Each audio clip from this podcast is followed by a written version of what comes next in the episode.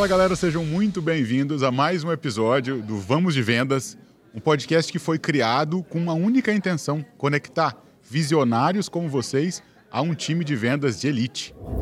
E esse podcast é um oferecimento da Zorro CRM, um software para você controlar sua operação comercial que tem inteligência artificial, múltiplos funis, organização do fluxo de trabalho, automações e muito mais, além de uma integração e implementação fácil e rápida. Para saber mais, acesse zorro.com/crm. Se você está chegando agora ou se já consumiu alguns dos episódios que a gente fez, eu sempre me apresento no início. Meu nome é Marcelo Pereira, sou professor, consultor e mentor de vendas e agora também seu companheiro aqui, conhecendo os maiores especialistas do Brasil e extraindo o conhecimento deles para que o seu negócio cresça de maneira acelerada. A gente sempre vai tocar aqui nos principais desafios de vendas e hoje não vai ser diferente. Toda vez que a gente fala de vendas, encontrar os vendedores corretos, treinar, integrar eles no time, mentorar esses caras para que eles tenham a melhor performance e essas meninas também, é um desafio gigantesco e é nisso que a gente vai se concentrar hoje. Nós vamos fazer uma grande jornada do início da seleção até a promoção ou demissão desse vendedor lá no final. O que, é importante, o que, que você precisa saber. Claro que eu não vou fazer isso sozinho. Para tocar esse barco junto comigo, hoje eu tenho uma convidada ilustre e estou muito feliz de recebê-la. Camille, muito obrigado pela presença. Obrigada a vocês Se apresenta, por favor, para a nossa audiência. Boa, para quem ainda não me conhece, meu nome é Camille Rabelo. Eu sou co-founder da Exchange.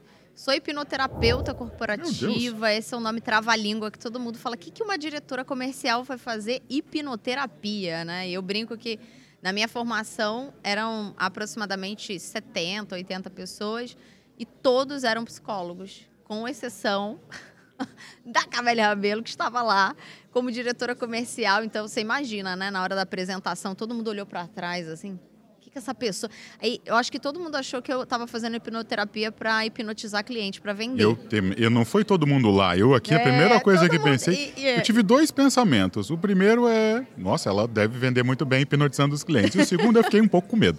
É, mas todo cliente, inclusive, fica. Quando eu falo, ele fala assim: você está me hipnotizando para vender? Eu falo, não. Na verdade, tô. Não que você saiba. Não que você saiba, exatamente. Mas eu resolvi me formar como hipnoterapeuta justamente para atuar com profissionais da área comercial, principalmente naquele período de pandemia.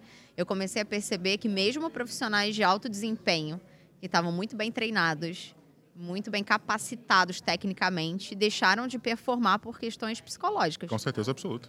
Questões relacionadas à ansiedade, depressão, enfim uma série de coisas que acometeu várias pessoas da área comercial. E hoje eu ajudo profissionais da área de vendas a ter uma programação mental de sucesso para performar, independente dos das adversidades, das frustrações, de não Nossa, bater meta. O meu hashtag medo que eu tava antes já virou um desejo é, disfarçado de querer saber é, mais desse é, assunto é, todo já. mundo curte muito e de fato a gente, assim, sempre que a gente começa um, um, novo projeto, essa é uma das primeiras, é um dos primeiros temas que eu coloco na capacitação.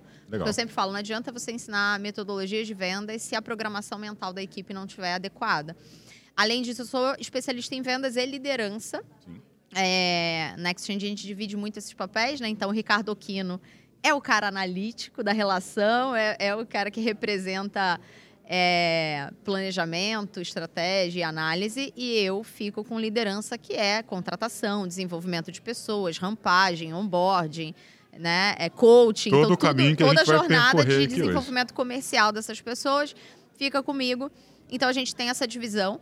Eu tive é, uma carreira muito linear na área comercial, então são quase 20 anos de vendas, sendo 15 com tecnologia, com RP. Trabalhei com software de gestão para pequenas, médias e grandes empresas e passei por praticamente todas as posições. Fui pré-vendedora, vendedora, supervisora, gerente, diretora comercial. E aí, antes de fazer minha transição e ficar 100% dedicada à Exchange, eu liderei um time de 140 pessoas no Inside Sales. Meu Deus. Então, foi um grande desafio. Acho que o tema que a gente vai abordar aqui é, tem muita relação com tudo que eu vivenciei, com todos os acertos e erros. Então, vai ser um prazer contar principalmente erros, né, para que as pessoas não errem também. Disse que é essa forma mais inteligente de aprender, né, que é aprender com os erros de outras Exatamente. pessoas e aí tirar os insights. Não é a mais tá usada, mas é aproveitem, né? Exatamente.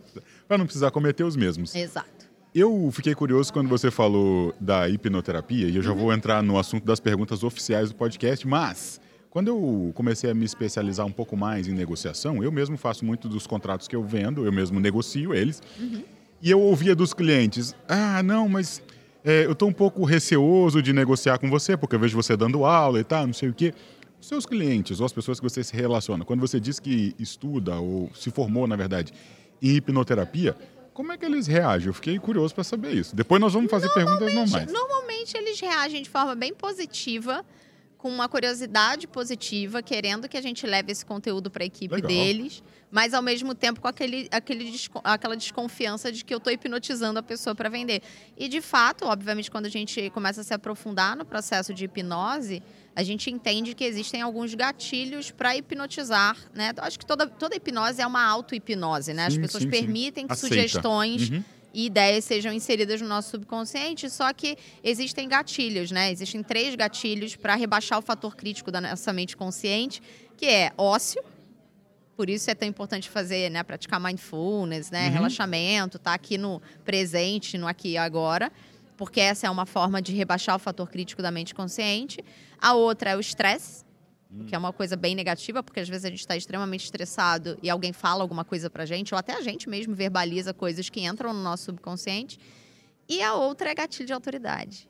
Hum. Então, quando você entra numa Uau. reunião e fala assim, ah, oi, prazer, eu sou especialista em alguma coisa, Pô. você já quebra ali uma barreira que é a do cliente entender que você é a melhor pessoa para entregar o serviço que você está se propondo, você é a melhor pessoa para recomendar uma solução para ela. Então, obviamente que venda tem um, uma boa parcela ali de hipnose envolvida. Principalmente quando você vai para esse espaço da autoridade.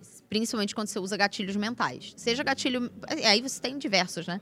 A gente vai ter gatilho de autoridade, gatilho de prova social, gatilho de reciprocidade, gatilho de afinidade, gatilho infinitos. E quanto mais gatilho, por isso que é comprovado, né? Quanto mais gatilhos mentais você usa no teu pitch, mais persuasivo ele fica, porque na verdade você está conseguindo hipnotizar essa pessoa. Quanto mais gatilho, mais hipnótico Eu nunca tinha ouvido fica. essa relação entre a persuasão, talvez um pouco mais avançada, e a hipnose. É. Mas tem todo sentido. Mas não vamos entrar nesse assunto Senão muito. a gente vai fazer um é, papo só disso. e cabe, inclusive, a gente já pode deixar aqui. Uma das coisas que eu quero deixar claro, sim, e falar para todo mundo é que esse episódio ele tem uma característica talvez diferente um pouco dos outros, que são sim. mais curtos em extensão de assunto e mais profundos. Esse a gente tem a ideia de cobrir uma área maior, talvez de maneira mais superficial, dando apenas insights em alguns pontos, para que a própria audiência diga para a gente qual que é o caminho que quer que siga, né? Então já fica aí no, no embaixo aqui, é, se votarem na hipnose, colocarem embaixo lá que é a hipnose, que nem estava no roteiro, é o assunto principal que a gente volta, Camila já está convidada para a gente mergulhar Boa, nesse assunto. Vai ser um prazer. Mas, para seguir o roteiro, lá no início a gente vai passar por essa jornada desde o início, pensando numa operação comercial, e aí num dos pilares de operação comercial, pessoas, hoje a gente não vai tocar tanto em processo, ferramenta, Falando de pessoas especificamente, nós vamos falar de contratação, seleção, contratação, onboarding, treinamento, coaching e eventualmente promoção ou demissão. Essas são as principais perguntas. Legal. Então, em contratação, seleção, digamos assim, né? Eu sei que é um, um trabalho que você ajuda as empresas de alguma forma. Uhum. É, eu queria que você falasse um pouco mais dos desafios e como vocês conseguem superar os desafios de encontrar esse vendedor ou esse pré-vendedor que vai ter fit, sabe, com o negócio. Boa, perfeito, ótima pergunta. Hoje a gente apoia várias empresas dessa maneira. A Exchange, é, na, pelo menos que eu conheça do mercado, né, é a primeira empresa que atua com liderança e gestão as a service. Uhum. É, que nada mais é que contratar a Camel e Okino como prestadores de serviço. Então é diferente de uma mentoria ou de uma consultoria. É, porque numa mentoria você vai lá, dá todo o direcionamento, mas quem executa é o cliente. Numa consultoria existe todo um diagnóstico comercial, mas na maioria dos casos a consultoria também entrega esse diagnóstico para o cliente executar. No nosso caso, não, ele está contratando a gente para executar por ele. Um job description que seria de um diretor comercial. E aí ele tem o melhor dos mundos, né? Porque ele tem people e dados, né, em Camelo e Okino, trabalhando juntos na operação dele. Então, essa é uma das atividades que eu faço com o cliente, que é de reestruturação do processo de seleção, de desenho do avatar de contratação, de qual é o melhor perfil, e, e execução desse processo para treinar um líder comercial. Então, a primeira coisa que a gente faz, e que eu, eu, eu, sempre falo que é uma boa prática, é avaliar se a gente tem uma base de vendedores já na operação que possa ser analisada para desenhar esse avatar. Então, em alguns casos, a gente tem ali, imagina, 10 vendedores, existem diversas operações que a gente Tanto entra. Tanto vendedores quanto pré-vendedores, não? Sim, independente de ser vendedor ou pré-vendedor. Em praticamente todas as operações que a gente entra, existe um peso de 70% das pessoas não atingindo meta Sim. e 30% atingindo meta. É muito comum. Então, o que a gente faz é pegar esse corte de 30% que atinge meta, aplica diversos assessments, desde análise comportamental, estilo de venda, tudo que você pode imaginar.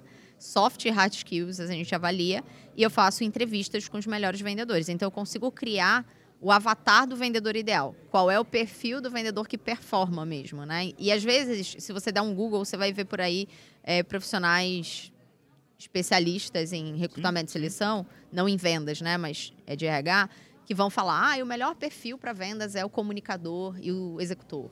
O melhor perfil para vendas é aquele vendedor que tem essa ou aquela característica.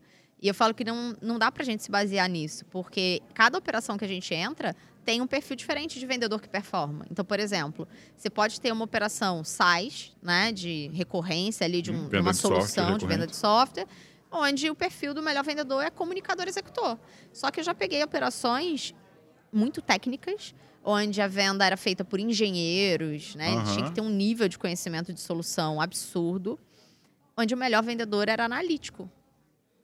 O melhor vendedor era estável, não, não era um comunicador executor. Então, a minha dica é: se você tem uma base ali mínima de vendedores que performam, faça uma análise realmente Mas dessa base. Uma, uma pergunta, porque a gente está. É para eu entender e também para a audiência poder pensar como é que eles replicam isso. Esse é um desafio nosso uhum. aqui, como é que isso replica de alguma forma na própria operação.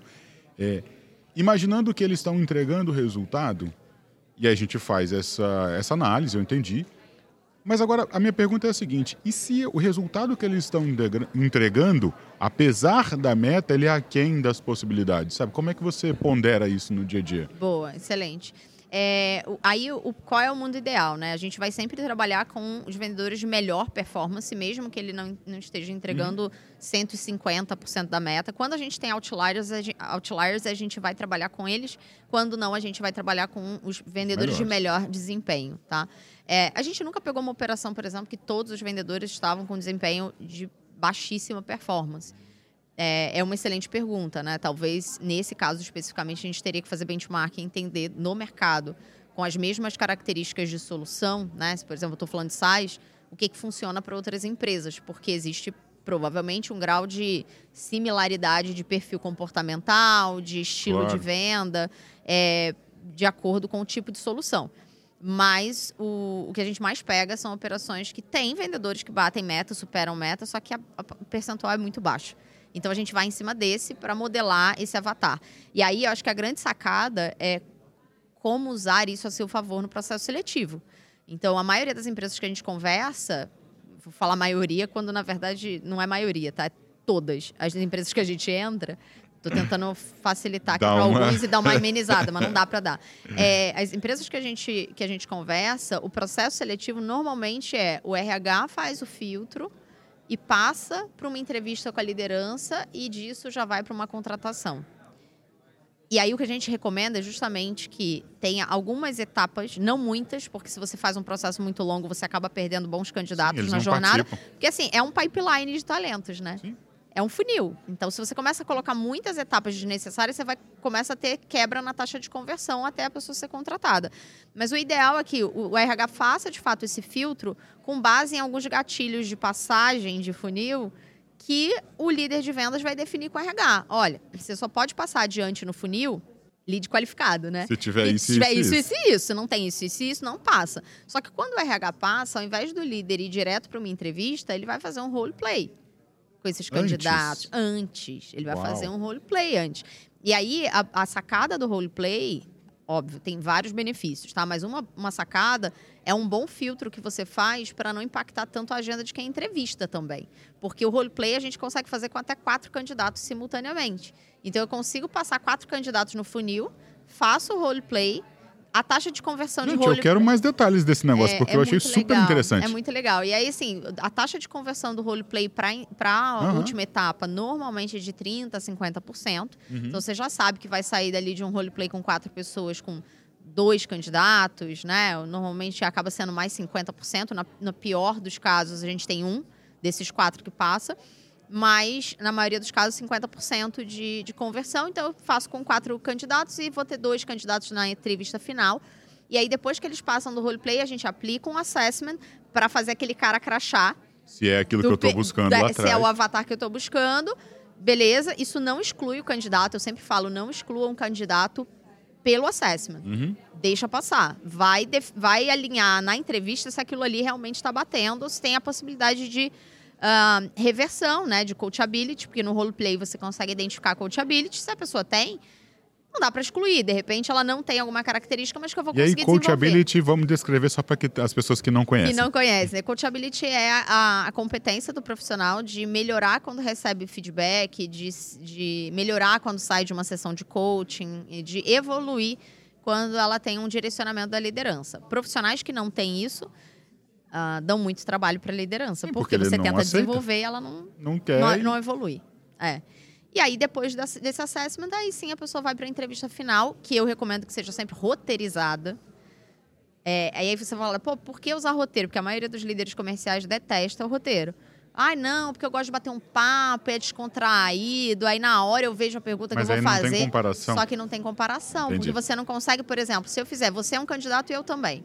Aí eu, alguém pergunta para você o seguinte: quanto tempo, há quanto tempo você atua na área comercial? Aí você fala, 20 anos. Aí perguntam para mim, há quanto tempo você atua na área comercial? Eu falo, 15 anos. Qual é a sua pontuação e qual é a minha? Uhum.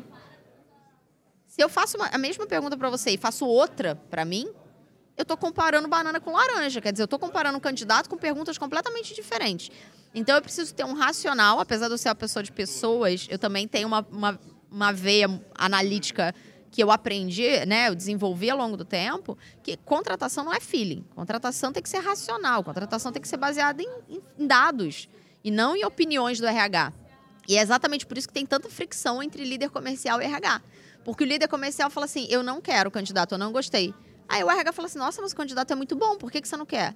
Ele não sabe explicar. Aí fica aquela briga. O RH tem que bater a meta de, de contratação, o líder comercial declina o candidato e não sabe dizer por quê parece um feeling de que não vai dar certo, e aí começa a discussão. Quando você começa a, é, é, a botar isso numa planilha que seja, né? Você começa a pontuar os candidatos por cada hard skill, cada soft skill, cada critério.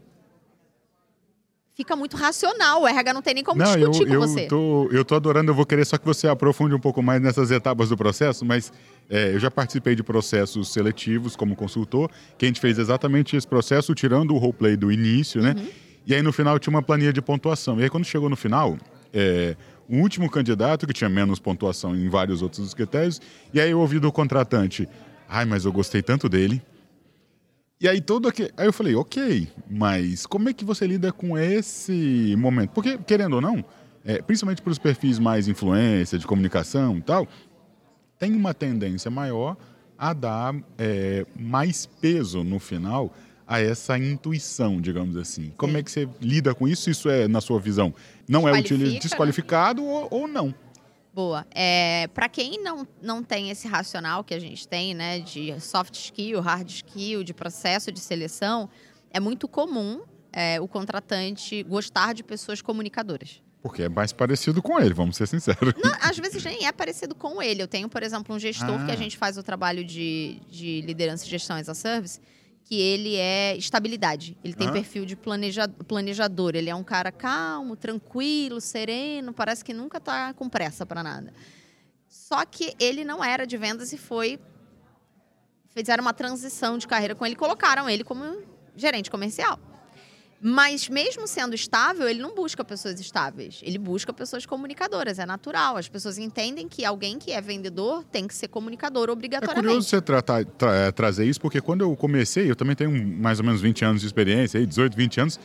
É, e eu já contei essa história aqui, não em, em, profundidade, mas eu quase perdi uma posição de trabalho porque a empresa olhava e falava: não, mas ele não é aquele cara que conversa com todo mundo, que bate nas costas, que aperta. Não é.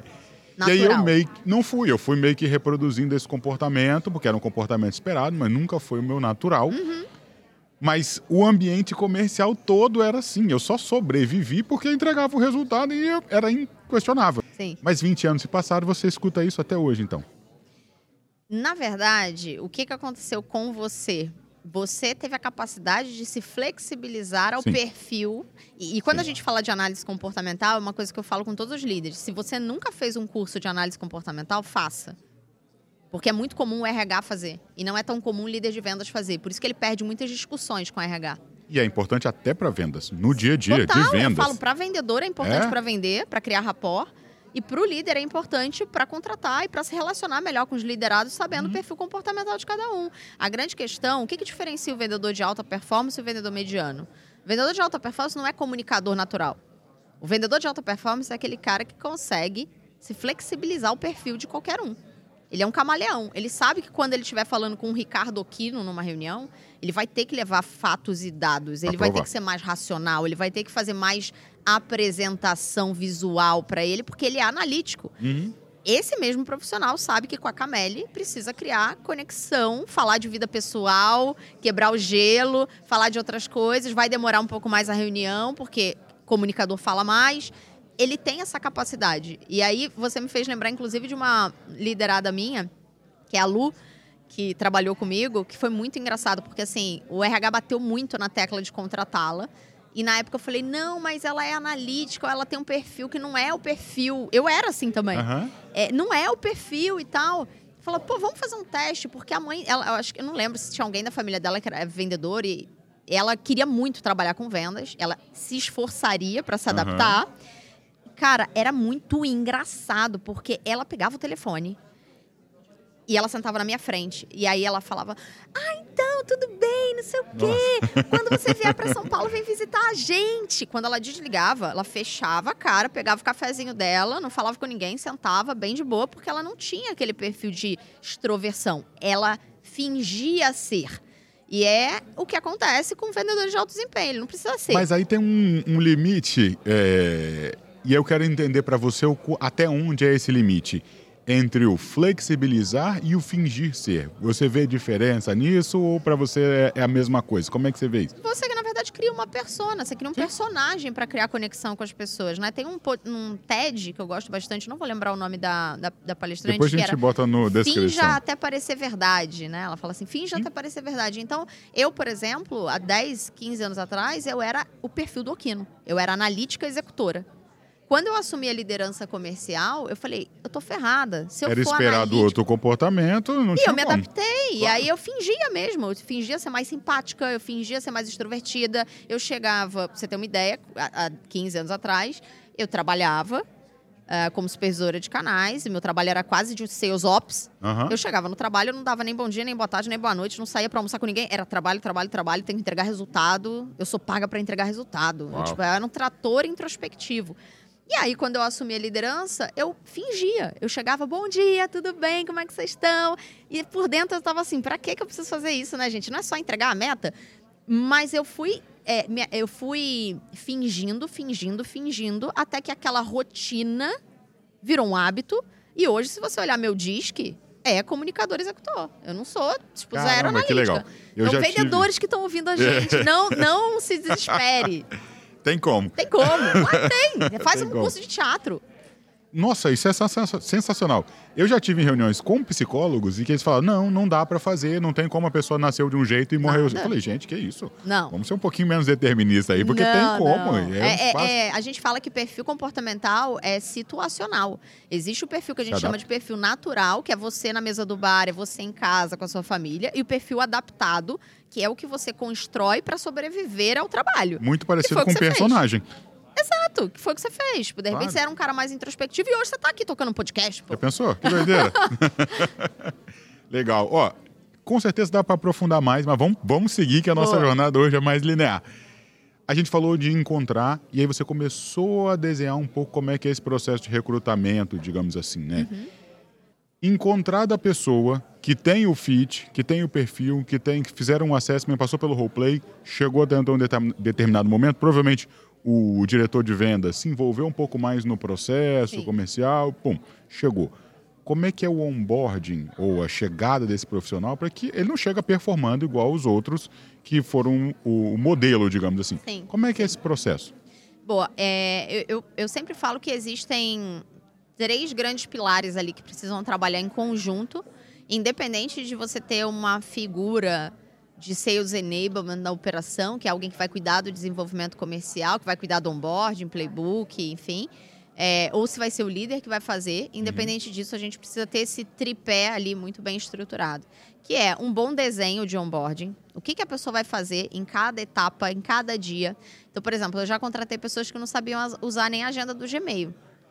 Então, a parte do processo dele era sentar com a minha enablement e ela ensinar como é que se usava a agenda do Gmail e colocar na agenda da pessoa todas as atividades que ela ia fazer no onboarding. Então, vai desde o mais básico a simplesmente Mas aí como é entregar. que replica esse processo? Porque nesse mesma oportunidade, eu imagino que tiveram outras pessoas que já sabiam. Então, isso não entraria no onboarding. É. Como é, é que adapta isso? Ah, normalmente a gente tem um onboarding que é padrão, né? Esse desenho da agenda do que é obrigatório. A gente tem normalmente quatro pilares que são obrigatórios, que é o institucional, produto, processo e metodologia. Aí dentro desse, desses quatro você vai ter uma série de outros subitens.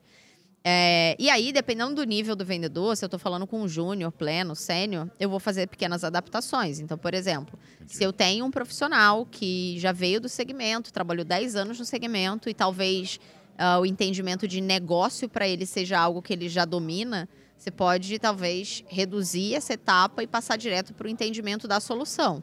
Passar direto para entendimento de ofertas, passar direto para outra, outras etapas. Mas você tem que ter um padrão. E daquele padrão, quem vai tocar, se é o líder, se é enablement, fazer as adaptações necessárias para aquele perfil.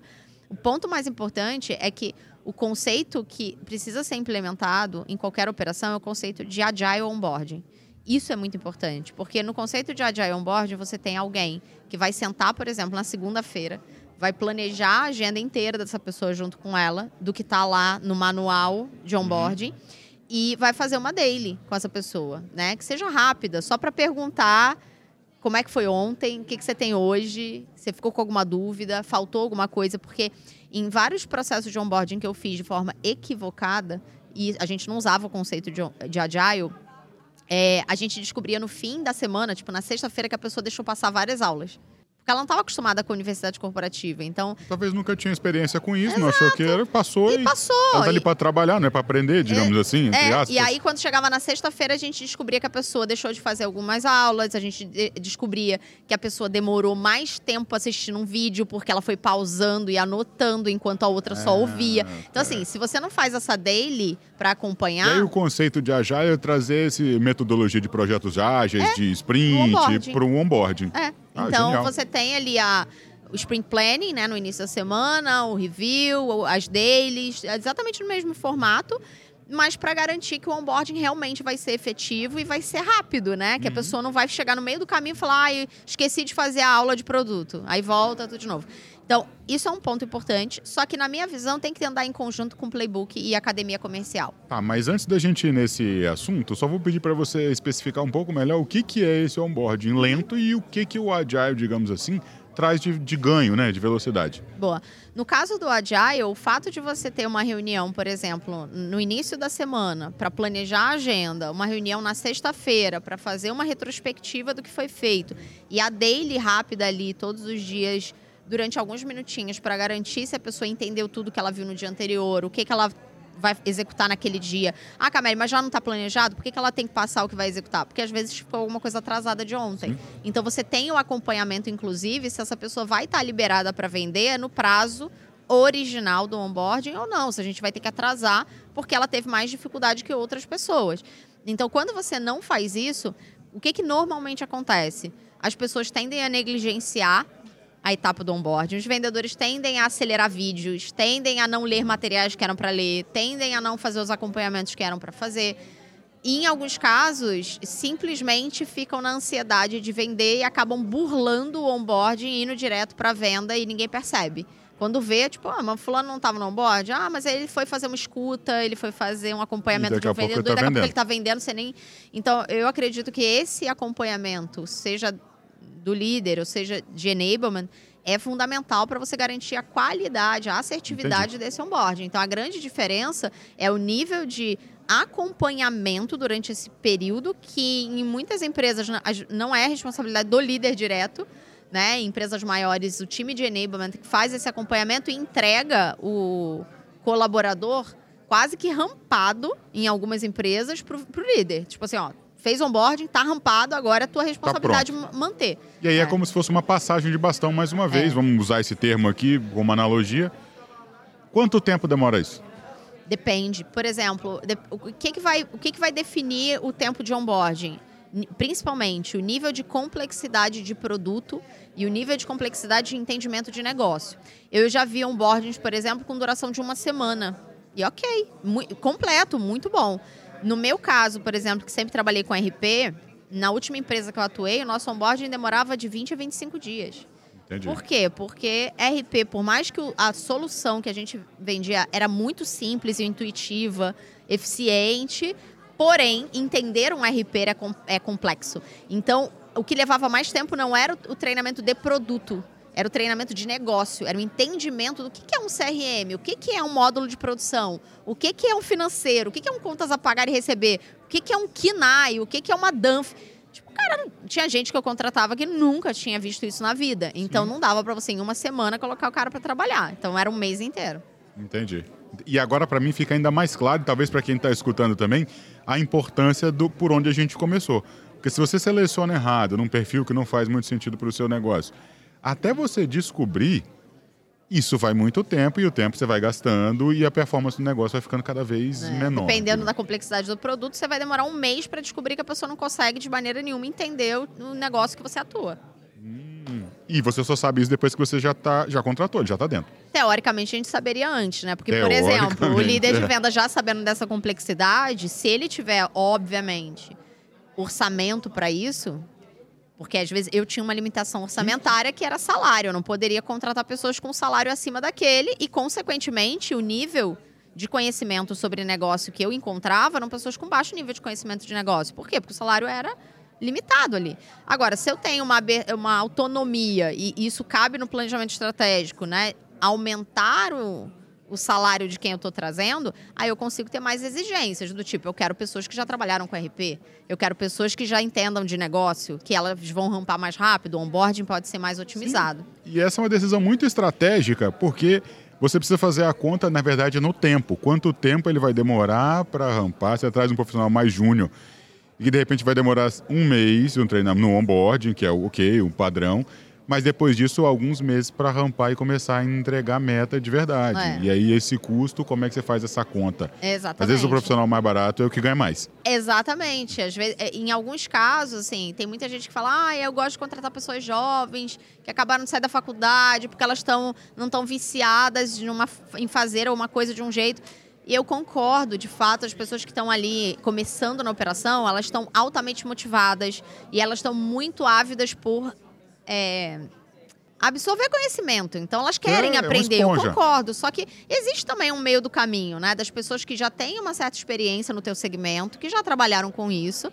E que têm coachability sim, e que querem aprender sim, que estão dispostas a desconstruir para se desenvolver, que é justamente o que a gente estava falando do roleplay. Num roleplay, você consegue identificar quem tem coachability e quem não tem. Quem melhora com feedback quem não melhora. Então, a gente não pode ter essa crença limitante de, ah, eu não vou contratar pessoas mais maduras, porque se o profissional tem mais de 30, mais de 40, ele não vai querer desconstruir tudo que ele sabe. Mentira. Isso é mentira, gente. Assim, não se enganem.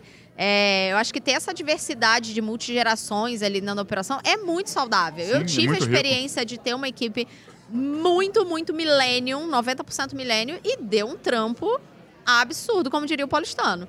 Deu muito trabalho, né? Por quê? Porque eu peguei uma característica específica, acreditando nessa máxima que eu ouvia sim, do sim, mercado, sim. e me ferrei bastante, viu? Então, assim, no momento que eu comecei a ter mais diversidade de multigerações, começou a ter mais equilíbrio, diminuir turnover. Então, enfim, não, não dá é, para se prender a isso. É, não, é, e é um aprendizado que hoje você carrega para sua vida. E eles também, se pode ter certeza. Sim. Continuando nessa jornada, passamos lá por seleção, depois recrutamento, seleção, contratamos, fizemos um onboard e eventualmente esse profissional agora está pronto para começar a vender, que é Sim. talvez a ansiedade, o que ele queria fazer o mais rápido possível. Esse processo de começar de como você chama, né, de coaching de vendedores, uhum. de dar as instruções para ele começar a atingir de fato a performance. Fala pra gente como é que você faz isso e quais são os, os principais pontos assim para alguém que está escutando a gente, que não tem uma pessoa começar, que né? ele acha que tem potencial, que ele fez tudo certinho, mas que ainda não tá. Tá cedo? Quanto tempo ele espera? Como é que é esse esse processo? O primeiro erro que eu vejo e que eu já cometi e que eu vejo o mercado cometer de maneira geral é é, um profissional sair do período de onboarding, começar as atividades e o líder já querer fazer o coaching de vendas com ele num formato original de quem conhece coach. Eu brinco que eu, eu, eu me formei como coach na época que não, eu não sofria bullying ainda, porque as não pessoas era. não sabiam nem o que era. Hoje em dia a gente sofre bullying porque as pessoas acham que sabem o que é, uhum. né? Então, quando a gente vai no processo de coaching, você está expandindo a consciência da outra pessoa para ela evoluir. Então eu tenho que fazer boas perguntas para que a pessoa tenha consciência de que ela não fez alguma coisa. Sim. Então imagina que numa ligação, imagina que você fez uma ligação. E aí lá no, lá no playbook está dizendo o seguinte: é, Oi, meu nome é Marcelo, eu sou especialista em tararã na empresa tal. Ponto. E aí o Marcelo pega uma ligação e o Marcelo fala: Oi, tudo bem, é Marcelo da empresa tal já tem um erro aqui. Eu não usei um gatilho de autoridade que é relevante para persuasão. Num processo de coaching, eu não deveria chegar para você e falar assim: que Marcelo, você não falou que você é especialista. Eu deveria falar assim, Marcelo, gatilho mental tá lá na tua roda de competências. PNL, da uhum, forma que uhum. o líder quiser chamar, mas tem que estar tá traduzido para a pessoa entender. Lá na roda de competências tem programação neurolinguística aplicada a vendas. E aí o Marcelo não falou que ele é especialista. E eu falo assim, Marcelo, vamos lá, numa sessão. Você ouviu sua ligação, agora eu queria te fazer algumas perguntas para a gente avaliar o quanto você está satisfeito com essa ligação ou quanto precisa melhorar. De 0 a 10, que nota você dá para o teu gatilho de autoridade na apresentação pessoal? E deixa a pessoa falar. Deixa a pessoa falar. Aí a pessoa... Já aconteceu comigo da pessoa falar assim, ah, 7, só que ela não fez. Fala, vamos ouvir de novo o trechinho? Aí eu boto play. Pessoa, e eu não fiz. Então, eu vou perguntar de novo: que nota você dá? Pô, zero, não fiz. Ok, zero. É diferente fazer isso com alguém Sim. e falar assim: você não fez o gatilho de autoridade na sua apresentação pessoal. É diferente. O nível de expansão de consciência é muito maior. O teu nível de engajamento em melhorar é muito maior, porque foi você que disse que não fez, não fui eu. Aí, qual é o grande erro? O líder tira o cara do onboarding e começa a fazer a sessão de coaching com ele nesse formato original, do jeito que ele tem nesse que ser. Forma... Ah, ok. De expansão de consciência. Uhum. Só que esse profissional, às vezes, está num nível de incompetente inconsciente. Nem ainda. Sabe. Ele nem sabe o que ele deveria saber. Então, o que eu falo é sempre assim: saiu desse processo de onboarding, né, do básico que ele precisa entender, começa primeiro com tirar o teu, teu, teu profissional do estado de incompetente inconsciente para um estado de incompetente consciente. Sim, sim, então eu deveria primeiro dar treinamento de vendas, eu deveria primeiro é, fazer atividades práticas, roleplay, feedback, dar o caminho para ele ali, mentoria, expande a consciência dele no sentido de o que, que eu deveria saber que eu nem sei que deveria saber. Aí ele sai daquele estágio de incompetente inconsciente para um estágio de incompetente consciente. No momento que ele está no estágio de incompetente consciente, aí ele consegue fazer uma sessão de coaching com qualidade. Porque ele sabe exatamente o roteiro que ele deveria seguir, as técnicas que ele deveria usar, as etapas do processo comercial que ele deveria uh, movimentar. E aí, quando você faz uma pergunta, ele sabe responder. Sim, porque antes ele não sabia nem que não sabia. Sabe, não sabia que não sabia. Exato. Então, deixa, eu resumindo o que eu compreendi, um primeiro erro é sair do onboarding e já fazer essa sessão de coaching que não é bem coaching, que é o dedo, você errou, você errou, você errou, e a pessoa entra numa defensiva e acabou. Exato. O segundo é fazer ela bem feita, mas no momento onde não, ainda, não é, ainda não é o ideal. Seguindo o caminho, vamos dizer que esse, ele virou um. Saiu do incompetente inconsciente, agora ele sabe quais são as suas falhas, está mais aberto e essa sessão é bem feita. Então uhum. ele, em tese, começa a ter uma performance melhor.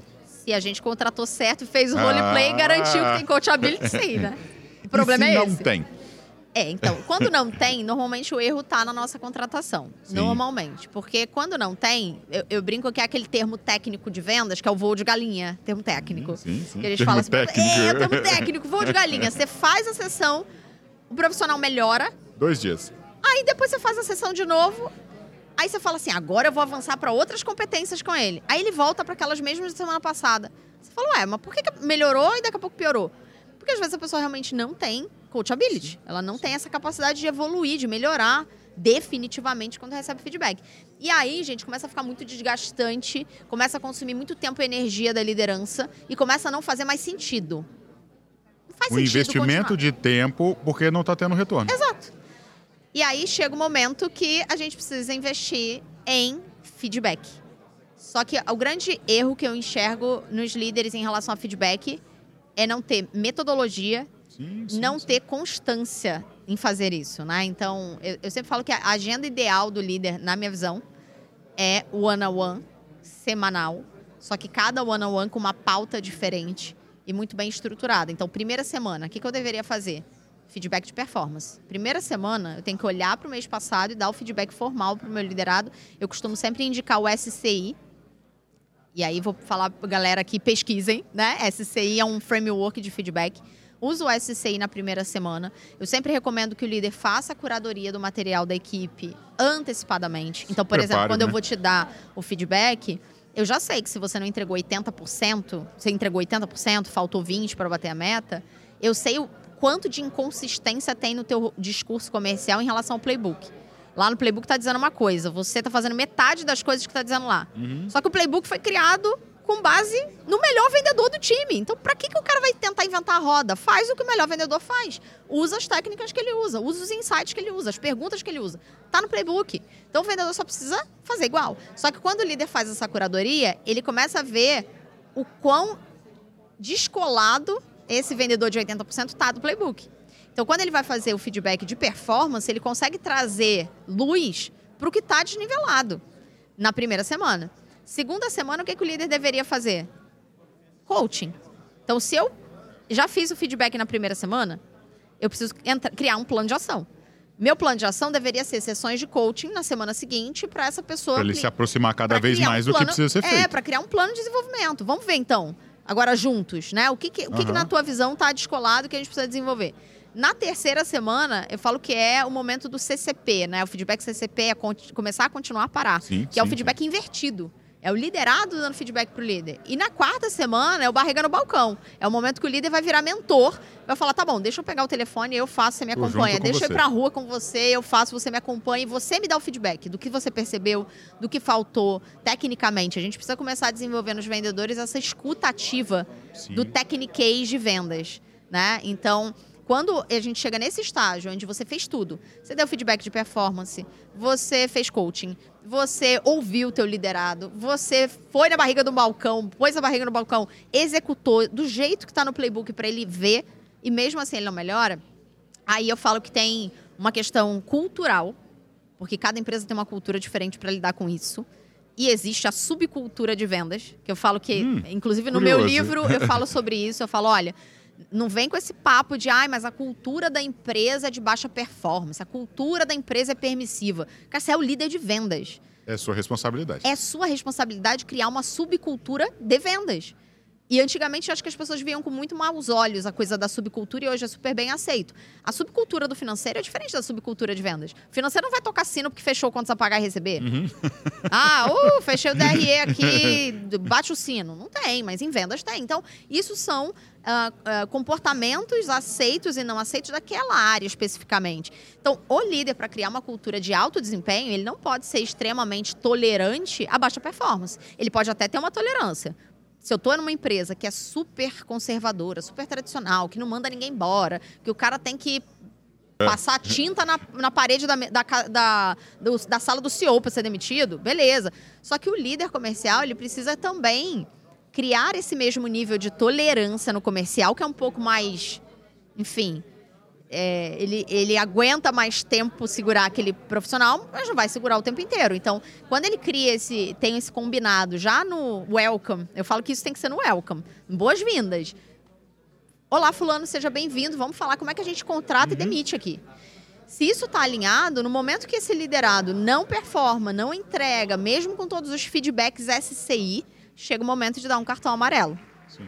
Então esse cartão e aí amarelo. Deixa de ser uma grande surpresa para ser um combinado que a gente já tinha feito e agora estou só te avisando que nós Mas isso nessa... é uma grande dificuldade para muitos líderes. Com certeza. A, claro. a, maioria dos líderes tem muita dificuldade de dar um feedback transparente. De com... dar um cartão amarelo, você é, está dizendo? É. Assim, já tem dificuldade de dar o SCI. Sim já tem dificuldade de dar o SCI. Mas o cartão amarelo, eu vejo que muitos líderes não dão. Aí depois reporta para o RH que quer demitir a pessoa e quando a pessoa é demitida, ela vai para a entrevista de desligamento e xinga o líder de todos os nomes possíveis e imagináveis, que ele fala, eu não, eu não tô entendendo porque eu fui desligado. E por mais que seja óbvio, porque às vezes o líder fala assim, mas ele estava entregando 50% da meta, não é óbvio? Não, não, não é óbvio. Não é óbvio.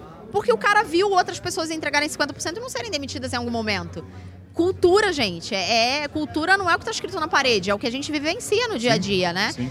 Então, ali para mim é um ponto é, fundamental, Marcelo. O, o, líder, ele precisa dar o cartão amarelo no momento que realmente chegou o limite, vai ser desligado, dá o cartão amarelo e o cartão amarelo não é um aviso prévio.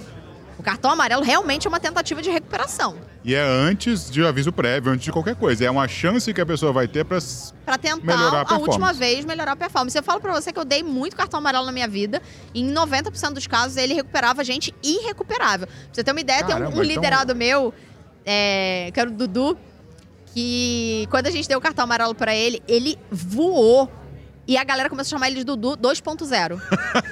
Cara, Dudu 2.0. Por quê? Porque de fato ninguém acreditava que ele ia dar essa guinada. Talvez nem ele acreditava. Talvez nem ele acreditasse, mas no momento que ele entendeu, se eu não me mover agora, é agora. eu vou ser desligado. É agora. Ele se mexeu. Uau. Então, assim, é, às vezes os líderes perdem muitas pessoas por não ter essa. É, a gente meio que volta um pouco lá naquela início, quando a gente falou que a maioria dos líderes ou dos vendedores, né, eles têm esse perfil, que era um perfil típico de influência, que tem dificuldade de dar a notícia ruim. Tem e aí ele entende odiado. que isso é ruim. Ah, bastante. bastante. E às vezes o líder é odiado e, e faz e parte. É parte, é parte. Mas mesmo sendo odiado, vamos tentar dar uma invertida de cabeça para baixo. Se ele entende que esse cartão amarelo pode recuperar, é uma oportunidade para a pessoa falar: caramba. É tá na hora, eu, eu preciso andar aqui porque senão vai dar ruim.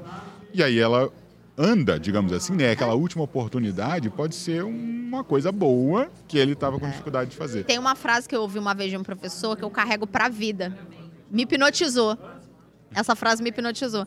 Ele falou assim: sempre que um líder é, nega ou ele deixa de compartilhar um feedback com alguém, ele está submetendo essa pessoa a um castigo psicológico.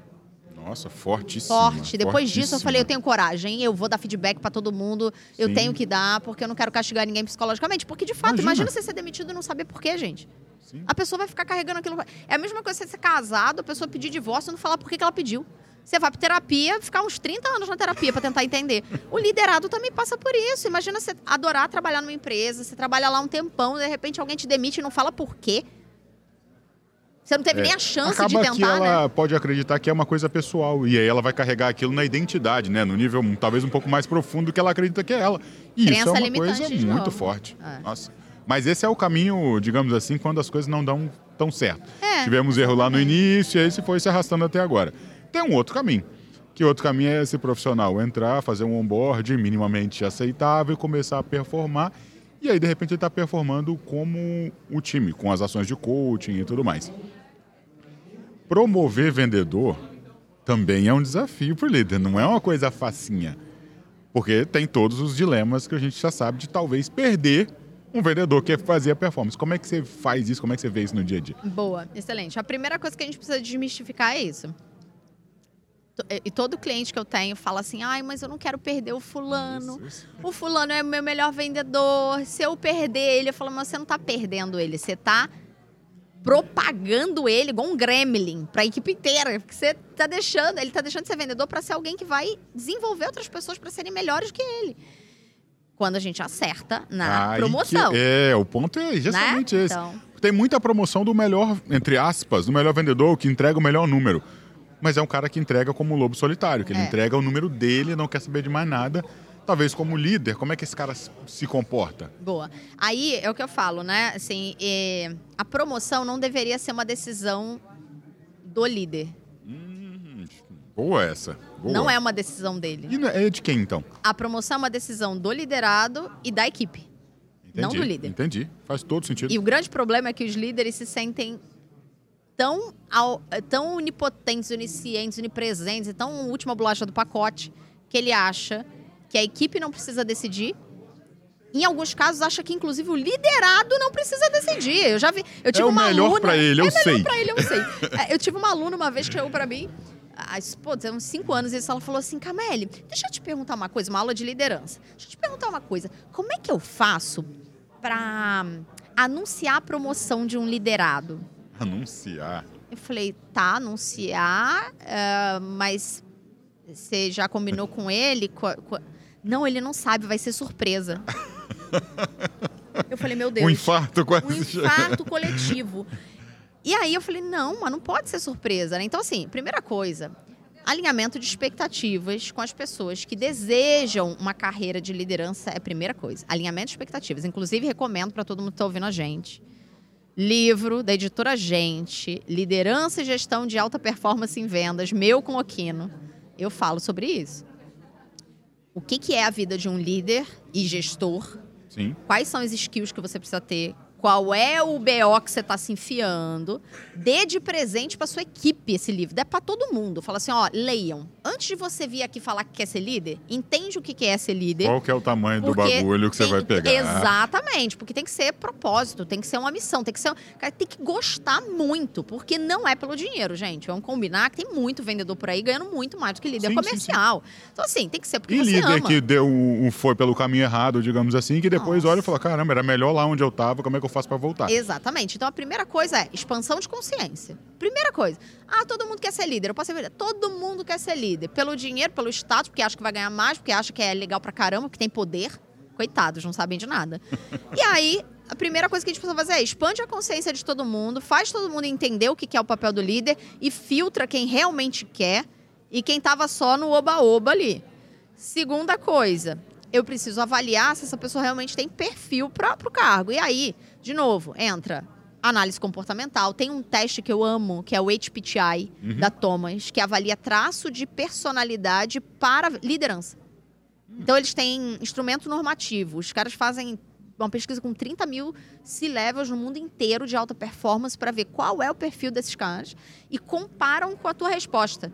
E aí ele vai avaliar nível de conciosidade, resiliência. Eu descobri que eu era resiliente assim, meu nível é 95%. Você dá 10 tapas na minha cara e eu não, e tá não tudo bem, você vai seguindo. É, então ele avalia vários pilares ali que são fundamentais para uma liderança. Pô, ali você já tem uma constatação. Eu tenho alguém com traço de personalidade ideal para liderança ou não? Então, primeira coisa, a teste análise para ver se essa pessoa tem o perfil de liderança que você precisa, alinhamento de expectativas, se essa pessoa realmente quer, ela está disposta a abrir mão de comissão, a abrir mão da vida, da rotina de um vendedor para virar um líder. E se responsabilizar por mais um monte de gente. E se responsabilizar por um monte de gente.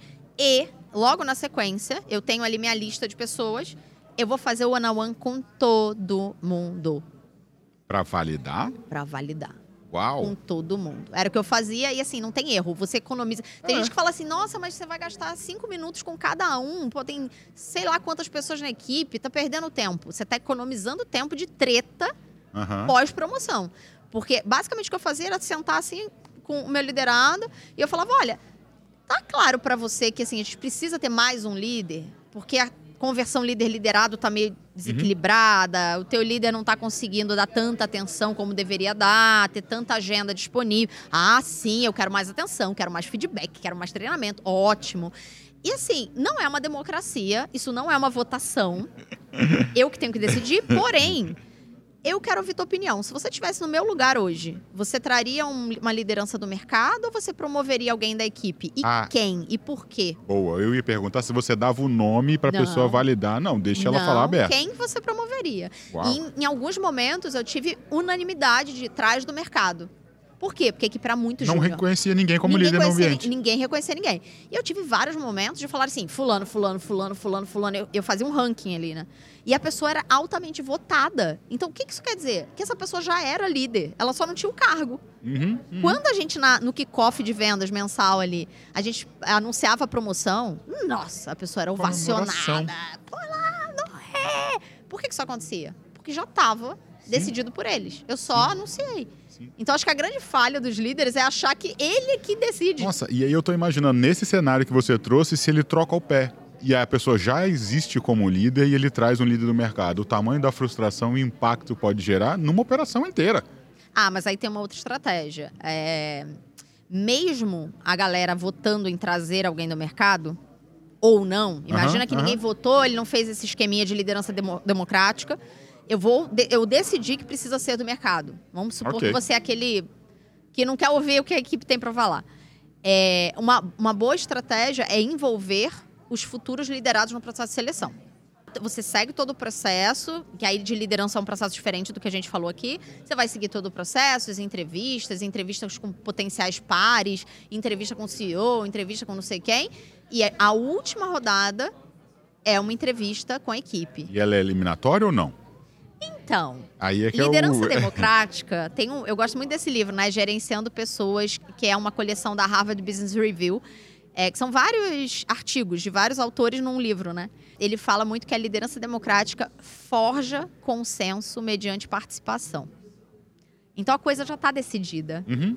Então, liderados, não briguem comigo. Mas, na verdade, quando o líder faz isso, ele já decidiu. Ele só quer forjar o consenso para parecer que foi a equipe sim, que decidiu. Sim, sim, então, na verdade, você, você não coloca a equipe envolvida no processo no topo do funil. Você coloca no fundo do funil. Quer dizer, essa pessoa já é foi aprovada. Sensação de... É, o senhor já, já comprou, tá, já está todo, todo mundo, mundo alinhado. Só que aí você coloca o RH ali para mediar se alinha com a galera que é uma entrevista muito mais de fit cultural, porque ele já okay, foi validado okay. hard skill, soft skill, tudo que ele precisava ter, ele tem. Só que a gente quer validar fit cultural. Aí a galera pergunta se é o cara gosta de cerveja, se ele gosta de happy porque aí o contexto é outro. É outro contexto. Né? Assim, não é para ficar Entendi. perguntando se o cara sabe análise cohort. é para perguntar se o cara tem, se ele tem a cultura da empresa. E normalmente a galera fala: nossa, a gente amou a pessoa. Porque eles, eles desarmam a questão técnica. Sim. Eles sentem que eles não têm nenhuma responsabilidade de avaliar essa pessoa tecnicamente, porque o RH avaliou, o CEO avaliou, eu avaliei. E marketing avaliou o CS, também. não é mais uma é. responsabilidade é. dele. E ele começa a se, é, a se basear muito em como é que vai ser o convívio com essa pessoa Entendi. no dia a dia. E eles saem da entrevista, tipo assim, contrata, contrata que vai ser ótimo. E Adoro aí, quando essa, essa pessoa entra, eles acolhem. Sim. E aí eu brincava muito que eu falava assim: tinha duas brincadeiras que a gente tinha. Uma era quem contratou essa pessoa, né? Quem, quem foi que contratou? Aí a galera falou, ah, fulano, fulano, fulano tava no roleplay. Então, todo mundo meio que se responsabilizava pela contratação e não só o líder. E, e às vezes, quando o liderado vinha falar comigo e reclamar do líder, porque às vezes acontecia. Ah, Camila, eu queria falar que Mas tá acontecendo. De alguma forma ele participou. Você chama, tu não contratou? É. Pô, é. Você fez a entrevista, tá reclamando? Aí eu brincava porque eu falava assim: dá o feedback para ele. É você que tem que dar, não sou eu. Se é você que está vendo, se é você que está presenciando, você sabe dar feedback, porque eu ensinava a minha equipe inteira a dar feedback. Isso traz um senso de responsabilidade muito total, alto. Muito total. alto. Total. Uma cultura de trabalho em equipe, um senso de responsabilidade, redução de, de vitimismo, parar de, de chamar o líder. Muito líder passa por isso, cara. É horrível. Tia, puxou meu cabelo, fala com ela. É, é sempre assim, tipo, é você reclamando com fulano é, é, é, você brigando com o fulano e o fulano vindo falar para mim que você puxou o cabelo da pessoa. Tipo, gente, a gente, né, vamos.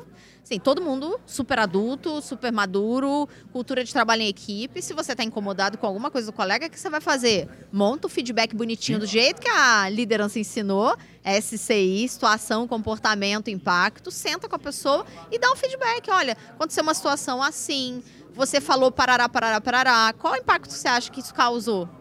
Para equipe, para mim. Nossa, genial. Cara, genial. isso é dar muita autonomia. Te economiza um tempo que você não faz ideia, porque o que líder gasta de tempo gerenciando conflitos, que para mim é tipo um monte de fofoca que ninguém uhum, sabe resolver, uhum. cai no líder, ele acha que é ele que tem que resolver. Ele gasta muito tempo e energia com essa gestão de conflito. Então, dá mais autonomia, inclusive, para as crianças se resolverem. Genial, Camelo. Muito obrigado. De nada, eu Antes que agradeço. da gente encerrar, assim, meio que indo para o final, vou te fazer algumas últimas perguntas. A primeira é que é um padrão aqui. Imaginando aquele a audiência, o ouvinte que não tem uma operação de contratação, seleção on-board, como a gente falou, estruturada, que não faz roleplay no meio da, da contratação, como você disse, coisas super legais.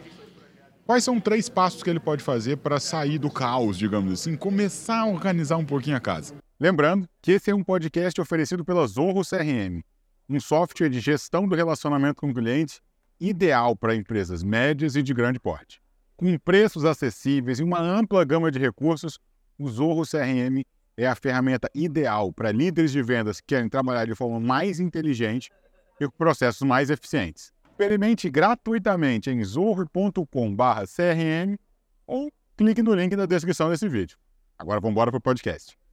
Ah, e a primeira coisa que eu vou recomendar é leia o meu livro, Liderança e Gestão boa, de Alta Performance. Boa, vai estar tá no vai comentário. Ser seu manual, vai ser seu manual ali. Se você falar assim, ai, Camille, não entendi, volta a fita, volta tudo. Essas dicas são 10 dicas, não é 3, é, só essa. É, é. Então tem, tem muito conteúdo bom ali, tanto meu quanto do Okino no livro, que vai ajudar tanto líderes de vendas quanto founders de empresas, CEOs e, e vendedores que claro. estão em cima do muro, ainda não sabem se vão para liderança ou não.